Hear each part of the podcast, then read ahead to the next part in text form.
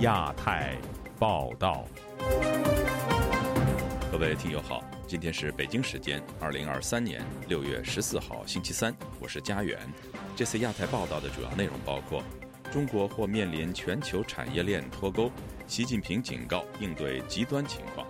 汪文斌拒绝确认布林肯访华，美中关系走向再成热点；战狼披上和平外衣，解放军学者放风。台海战争并非不可避免。美国众议院军委会发布草案，探讨台美联合生产武器，强化台湾防卫能力。湖北美术学院举办装置艺术展，遭当局以未经审批为由查禁。接下来就请听这次节目的详细内容。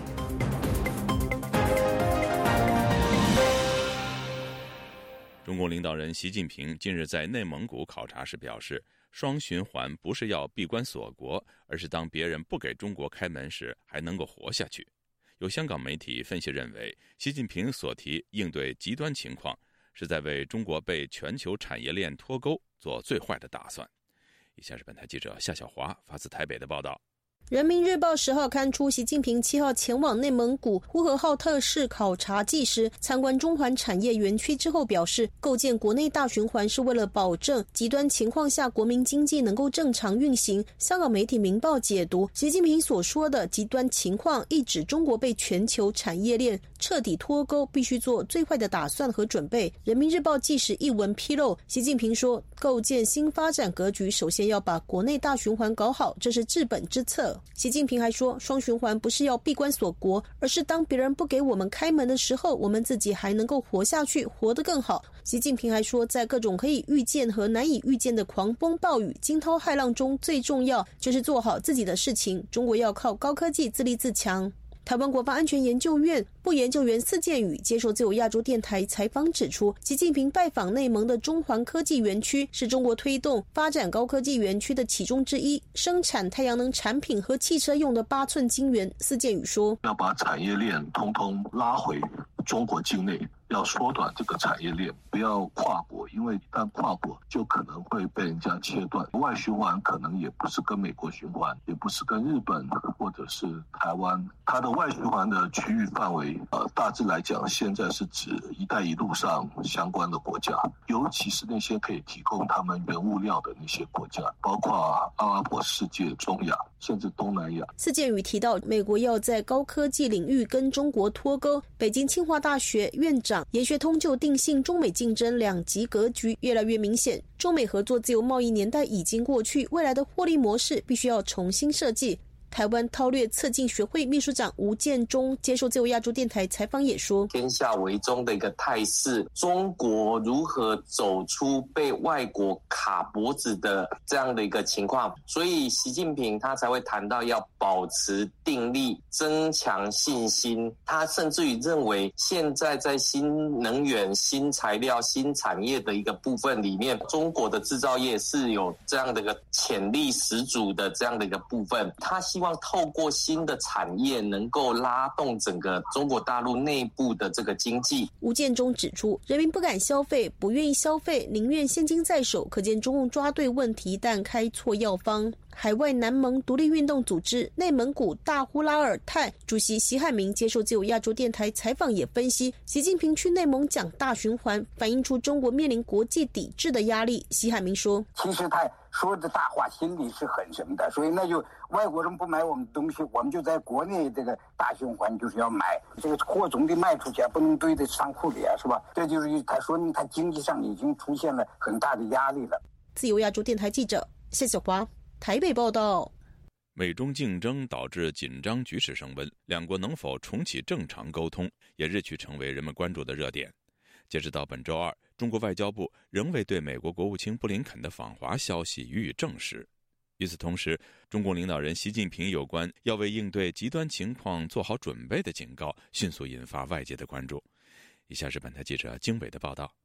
美国《华尔街日报》十三日报道指出，在美国和中国高层谨慎重启接触之际，习近平正加急采取行动，为潜在的冲突未雨绸缪。自上月底以来，习近平已两次强调要为应对极端情况做好准备，而反复使用“极端”一词，也暗示了紧张局势加剧的可能性。华盛顿智库昆西研究所东亚研究计划主任史文本周二在美国和平研究所的网络研讨会上分析说。中国精英阶层乃至公众将中国形象定位为非常有抱负但不具有侵略性且被霸凌的大国，这些形象会破坏中国对外信任关系，并可能让中国对美国的沟通行动做出过度反应。他认为，美中间的危机风险主要在于中国对台湾的定位。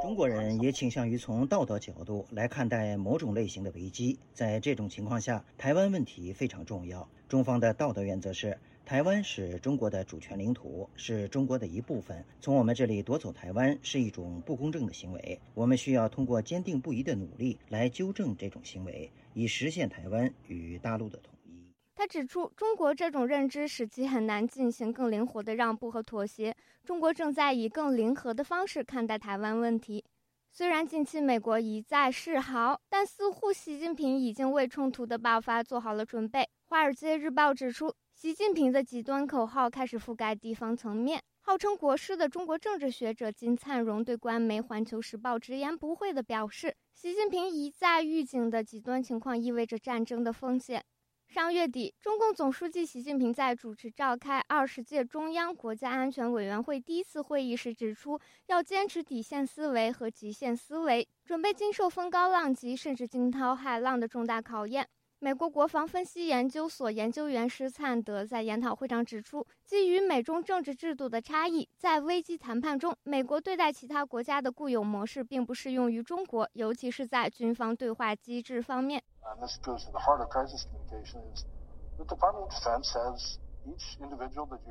危机沟通的核心是，美国国防部认为，对话中的各方通常拥有巨大的责任和权利，并能够自由发挥，而中方不会对此作出回应，因为对他们来说，可以说的内容有严格的限制。中国是政治军队，而不是国家军队，美国必须理解这一点，并与之抗衡。他还指出，中国回避危机对话是因为北京担忧，一旦沟通，美国会推断出更多中方活动，并通过安全围栏予以防堵。这并非是中国想要的结果。自由亚洲电台记者金伟华盛顿报道。近日，中国互联网上出现一篇“不愿为国而战”的帖子，引发舆论热议。随后，有中国军方背景的学者发文表示，只要北京认为和平统一仍有可能，台海战争并非不可避免。台湾专家就此指出，北京当局此举意在塑造和平形象。以下是本台记者黄春梅发自台北的报道。中国网络流传很火的一篇反战帖子写道：“如果发生战争，我是不会去，也不会让我的孩子去。我是生长在社会底层的人。”和平时期没人记得我们，有难时候才想起。说什么国家有难，人人有责。发福利时，享受国家待遇时，都没给同等待遇。谁爱去谁去，反正我是不去，也不让我的孩子去。旅美时事评论人士江峰接受本台访问时表示，无论是反战或勇战言论，在中国都具有很大的不确定性，甚至是欺骗性。他认为不能因为看到反战文就认为民心开始觉醒，反对独裁政府。正如看到鼓励要对台湾发动所谓的“留岛不留人”的恐怖言论，也不能认为真正的中国人人心都是如此。其实，在在中国大陆吧，有很多类似这样子的声音，他们无法发出来。我们所关心的是真正的，就是说不让这种声音发出来的这种制度、这种体制。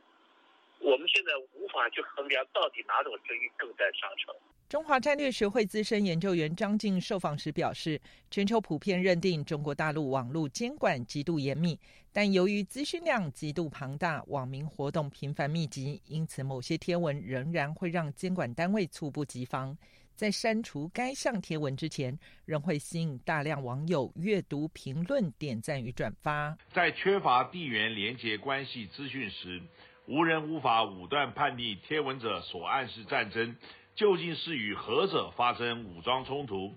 仅能确认其对目前所获待遇相当不满，亦认为中国大陆军事动员召集体制并不公平。六月初，曾经担任中国国防部国际军事合作办公室安全中心主任的周波，在英国大使伙伴双周刊网站洞见专栏上，以英文发表“我们是否处在新冷战”的专文，提到关于台湾成为下一个乌克兰的说法很多。他指出，只要北京相信和平统一仍有可能性，台海的战争并非不可避免。到目前为止，北京还没有失去耐心。中华亚太精英交流协会秘书长王志胜分析。周波的文章投刊在英国的期刊，面对的是欧洲国家。他说，北京在释放一个重要讯息，那就是武统并非现在北京的选项。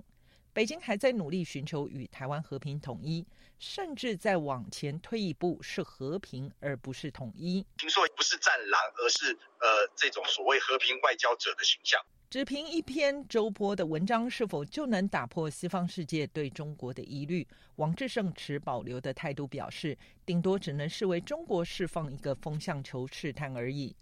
自由亚洲电台记者黄春梅台北报道。美国众议院军事委员会日前发布国防授权法案，提出以美台联合生产武器等方式解决对台军售项目延迟交付的问题，并以此增强台湾的军事物资库存。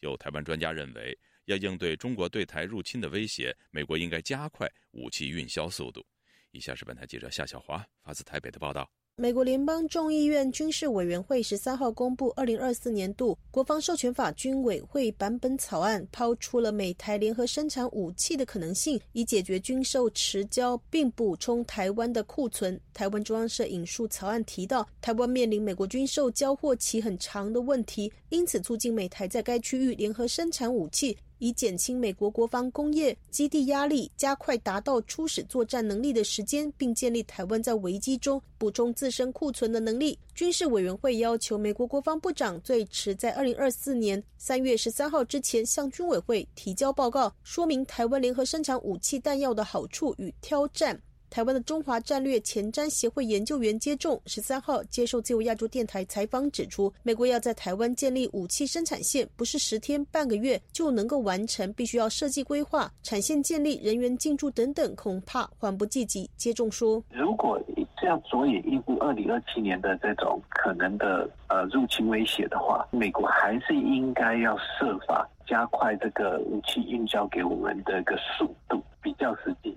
不如美国透过自己内部的一个行政措施跟行政程序，把武器运交给台湾的顺位提前，提前到跟北约主要盟国大概同等的地位。日媒日经亚洲去年底就曾经引述消息人士称，台美联合生产武器已经展开了初步的讨论，可能由美国国防公司提供技术，在台湾制造武器，或是在美国运用台湾的零组件制造武器。台湾军事专家陈国明接受自由亚洲电台采访表示，近期美国鼓励日本的弹药库从北海道移到冲绳，美台联合生产武器，这传闻很久。陈国明说，现代化战争并不像以前生产很多的炮弹、机关枪、子弹，而且弹药的武器消耗很快，万一台海战争，美国海运或是空运会来不及。陈国明说，现代化的战争，这些弹药库呢，主要是用来库存。长城的反舰飞弹或公路飞弹，好，那如果说呢，台湾争取到这种要件，那太好了，那我们会举双手赞成哦，因为这毕竟呢，一方面是彰显美国对台湾或对印太地区的承诺，那二方面呢，还真的可以强化我们的反舰能量哈，因为这些弹药库呢，不是用来生产或者说设置来堆放那那些像比如说炮弹、炮弹那种庞大的弹药，不是。那我们希望是说哈，这些新建的弹药库，或是说在美国的授权呃生产下呢，生产我们部分可以用的反舰飞弹啊，这个是我们倒是乐观其成的。此外，美国国防授权法草案另外重申，美台关系基于《台湾关系法》与六项保证，应透过和平方式决定。任何非和平的方式，包括抵制和禁运等行为，都将引来美国严正的关切。中华人民共和国对台湾日益胁迫和侵略的行为，与和平解决台湾未来的期望背道而驰。法案中另外还指出，美国应该要维持能力，抵抗危及台湾的包含武力等任何形式的胁迫。自由亚洲电台记者。谢小华，台北报道。湖北美术学院的学生日前在校园内展示有关探讨刻板印象的装置艺术作品，校方保安人员以展品没有经过审批为由加以阻挠，并拆除了展品。详情请听本台记者古婷的报道。据微信朋友圈和推特等社交媒体披露，本周一。湖北美术学院的学生在同学经常光顾的一家超市门口展示装置艺术，被校方保安员撤走。一位接近该校的大学毕业生李同学周二告诉本台，校方对学生公开展示未经批准的作品高度敏感。这个好像就是很温和的，已经不算是批判艺术了呀。它好像是你等于是一些教条主义吧，就等于是说一种定义。就是以前，比如说这些对你的职业的一种定义，没有任何敏感性的东西吧？就我来看啊，以保安的立场来说，国内现在的情况就是以保安的立场，他不能让你随便去做这些公众展示吧？应现在不是要申请的啊，或者是说，因为保安的文化水平，应该他不能够判断这个东西是什么性质的。该互动装置仅仅存活了不到五个小时。有展示者称，虽然他第一次做装饰艺术很紧张，但是看到大家都在拍照或者粘小球、写便利贴时，还是挺开心的。然而，等作者下午回到超市门口时，“女生抽烟不就该死”以及“女生不就是传宗接代的，读那么多书干什么”的两块牌子被撤掉。有人认为老师应该联系学生并告知相关规定，也有人怀疑是否学校禁止刻板印象的讨论。李同学认为应该不是保安行为，就怕不是嘛。包括校方看到这个肯定是先把你撤了再说，因为没有经过那个报备嘛。我觉得跟它的内容没有什么关系，是跟现在它是一种公众展示性质的一种，怕引起。任何的传播，或者是说负面，或者是说就是什么放大之类的。资深时事评论人士郑旭光接受本台采访时说：“刻板印象是一个值得探讨的问题，但是在中国却不能公开讨论一些根深蒂固的文化传统。”他说：“白纸运动，他前期抓了很多都是女生嘛，在他们的生活经历中呢，可能都是比较晚婚的嘛。”和普通的现在他传达的这些所谓的刻板印象的这些东西呢，对男性有一种塑造的呃模式，女性有一种塑造模式。比如说男性你要爱打扮，那就是娘炮。你像韩剧啊，带给大家的这种气息和审美，它似乎有的男性似乎很女性化，或者说有的女性很中性化。这好像你的生活中只有两个标本。呃，就是男性就像个男性的样子，女孩叫女孩样子。郑旭光说：“中国艺术院校的学生更容易接受西方发达国家的理念，于是通过作品表达。”展示者留言：“无论出于哪种目的，这位保安所做的举动都丰富了这个作品本身表达的含义。”自由亚洲电台记者古婷报道。近期，荷兰加入美国阵营，加强管制芯片出口到中国。最近更传出。荷兰政府计划立法禁止中国学生修读半导体和国防等敏感大学课程。有评论认为，中国正多管齐下，吸收西方先进科技，荷兰和其他西方国家根本就防不胜防。请听记者高峰的报道：美国和盟友对中国的科技战面临升级。彭博社引述消息人士的话说，荷兰正研究立法。禁止中国学生修读半导体、国防等敏感科技大学课程。荷兰教育部发言人承认，对计划在技术领域学习的留学生进行审查，审查适用于所有来自欧盟以外国家的学生，并非只针对中国学生。英国《金融时报》则提到，荷兰政府计划对国际学生进行审查，尤其是。中国的留学生要宣誓效忠中共，并定期向中国大使馆报道，有可能对荷兰的国家安全构成威胁。台湾龙华科技大学通识教育中心助理教授赖荣伟认为，西方对中国的半导体产业发展抱有戒心是理所当然的。他利用科技来打压人权、监控这个异议人士，要求社会听话。他要把他的军事上、他的经济上，不仅是迎头赶上，甚至他利用他这个硬实力，想要改变整个世界的文明。荷兰呢，就是担心他的关键的这个技术呢，会被中国用很不正当的手段来夺取。赖荣伟不排除中国情报人员以不同形式渗透到海外高校的可能。中共的这些情治机关呢，中国的这些学生呢，其实一向都会接触。那也有可能他本身就是一个正式的情报人员，他掩护成学生的身份到海外去。荷兰当局据报正采取措施防范中国留学生接触到敏感知识，但赖荣伟认为，中国在这方面向来多管齐下，让外界防不胜防。像物质的利益啦、感情的纠纷呐、的员工对原本关键机构的不满、报复心理呀等等的，想办法去荷兰的这些民间机构、研发机构或是政府机关的内部锁定对象啊，来帮助中共吸收他所要的资讯。二零二零年，与日本高校签署了学术交流协定的七家中国大学被揭发与解放军关系密切，引起日本各方关注。日本国立静冈大学教授杨海英表示，为了达到终极目的，中方往往会巧立名目。比如说，呃，像这个日本科学技术人员提出要进行这个共同研究，那么日本现在就是科学研究的这个资金呢有所缺乏，有些科学机关或者科学人员呢会这个接受中国留学生。还有一个呢，日本很多拿到博士学位的理工科的，他没有工作，中国就会把他们招到中国那边去。杨海英批评中国当局惯于把窃取的科技包装成中国自行研制。自由亚洲电台记者高峰香港报道：中国各省市幼儿园招生难的状况日渐凸显。成都市仅一个区的十八所幼儿园招生报名表显示，四家幼儿园的报名人数呈两位数，其余的都是个位数，甚至是零。详情，请听记者古婷的报道。成都市西浦街道公办幼儿园招生未满一览表显示，辖区的十八所幼儿园招生最多的润虹西河幼儿园，一百七十五个名额，仅三十六人报名。其次，润虹校园路幼儿园一百二十五个名额，二十六人报名。排名第三和第四的两所幼儿园报名人数分别为十四和十二，其余幼儿园报名人数为一至六人，甚至五间报名数为零。成都居民许先生本周二接受本台采访时说：“因为经济负担大，许多年轻人不愿生育。”郫都区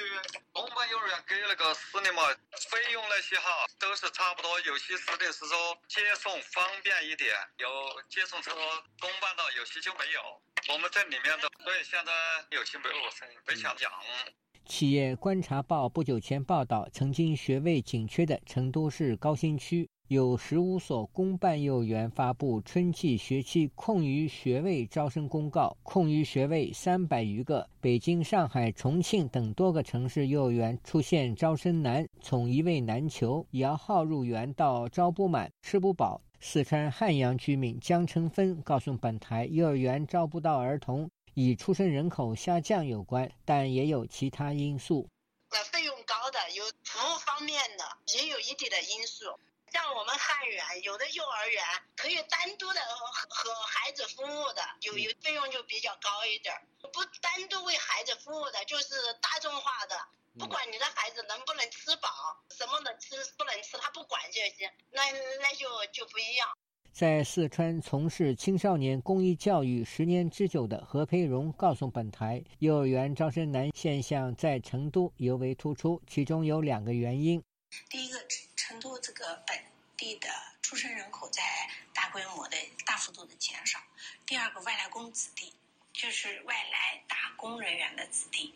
去填充的，经济不好，在成都打工的人口减少，在成都打工并且带着孩子来打工的人口在减少。何培荣说，除了幼儿园，小学也出现这种现象。在那个四川的农村，前几年会出现非常严重的叫山村小学的消失和合并。原来每个村子都有小学的，那这些小学呢都被合并掉了，全部合并到中心校。主要原因是出生率减少。有研究机构预测，到二零三五年，中国农村小学需求数将不足二零二零年一半，只需三点五五万所。中国教育部数据显示，去年全国在园幼儿、在校小学生人数双双下降。学前教育在园幼儿四千六百二十七万人，小学在校生一点零七亿人，分别比上年减少约一百七十七万人和一百万人。自由亚洲电台记者古婷报道。英国政府最近对华态度明显放软。英国外相更计划访问中国，此举引来朝野反对，更有国会议员当面斥责外相克莱弗利。英国传媒更引述消息说，如果外相坚持访华，将有部长级官员辞职抗议。请听本台记者吕希发自伦敦的报道。英国下议院外交事务委员会周一举行会议，外相克莱弗里接受议员提问。多名议员关注英国政府的对华政策转向，特别是克莱弗里访问中国的计划。在野工党下议员布莱恩特表示，中国仍然制裁多名英国议员，而中国驻英国大使郑泽光就仍然被禁止进入英国国会大厦，质疑克莱弗里为什么会认为自己可以访问中国。还要追问克莱佛里会不会带同保安事务国务大臣图根达特一同到北京。图根达特曾经联署谴责中国在新疆的所为，在二一年被中国制裁禁止入境，因此他根本不可能进入中国。布莱恩特的提问显然是要让克莱佛里尴尬，他更指责克莱佛里是中国走狗。So basically, China calls the tune. 你基本上就是和中国一唱一和。只要中国奏乐，你就会起舞，你就是一只中国的走狗。他们要什么你就去做。面对布莱恩特的攻击，克莱弗里明显不高兴，觉对方是想要弄个好头条。他解释，作为外交大臣，就是要和外国政府打交道。The fact is, it's the job of the foreign secretary to engage foreign governments. 事实上，外交大臣的工作就是和外国政府接触，包括我们不认同的政府。我们这样做是为了提出我们不认同的问题，无论是新疆、香港，还是英国议员被制裁的问题。我每次和中国政府代表开会和谈话时，都会提出来，也会继续这样做。克莱弗里批评布莱恩特的言论无理，而且毫无根据，促请对方撤回。英国政府近期对华态度明显放软，首相苏纳克背弃选举承诺。没有把中国正式定为威胁，更拒绝关闭孔子学院。自由亚洲电台记者吕希，英国伦敦报道。听众朋友，接下来我们再关注几条其他方面的消息。美国商务部十二号再将四十三个实体列入出口管制名单，原因是这些实体参与培训中国军事飞行员和从事其他威胁美国国家安全的活动。被列入名单的包括先锋服务集团。这是一家安保和航空公司，此外还包括南非试飞学院。这所飞行学校因招募英国退役飞行员来训练中国军事飞行员而受到英国当局的审查。据《华尔街日报》十三号报道，有关调查人员表示，中国的零部件帮助伊朗向俄罗斯快速提供无人机。西方研究人员在检查一架今年春季在乌克兰上空被击落的伊朗无人机时发现。这架无人机上有一个中国制造的零部件是今年生产出来的。这一发现表明，尽管美国施加了越来越大的压力来切断全球供应链，但中国仍继续向伊朗输送其无人机项目所需要的零部件。而在俄乌战争中，伊朗能够迅速向俄罗斯提供帮助，只需三个月就能制造并向俄罗斯提供威吓乌克兰平民的武器。美国国会众议院即将开始针对2024财政年度国防授权法进行专责委员会最后审议，多个小组委员会分别针对中国提出应对方案，凸显中国威胁的急迫性。六月十二号，有多名准备参加2023年德国慕尼黑国际太阳能技术博览会的中国光伏企业高管，在慕尼黑机场被人带走。据中国多家媒体报道，当事人已经被请回，起因可能涉及违反价格承诺有关的历史遗留问题。韩国检察机构表示，一名三星公司前高管因涉嫌窃取三星技术在中国开设芯片工厂而遭到起诉和逮捕。听众朋友，这次的亚太报道播送完了，谢谢收听，再会。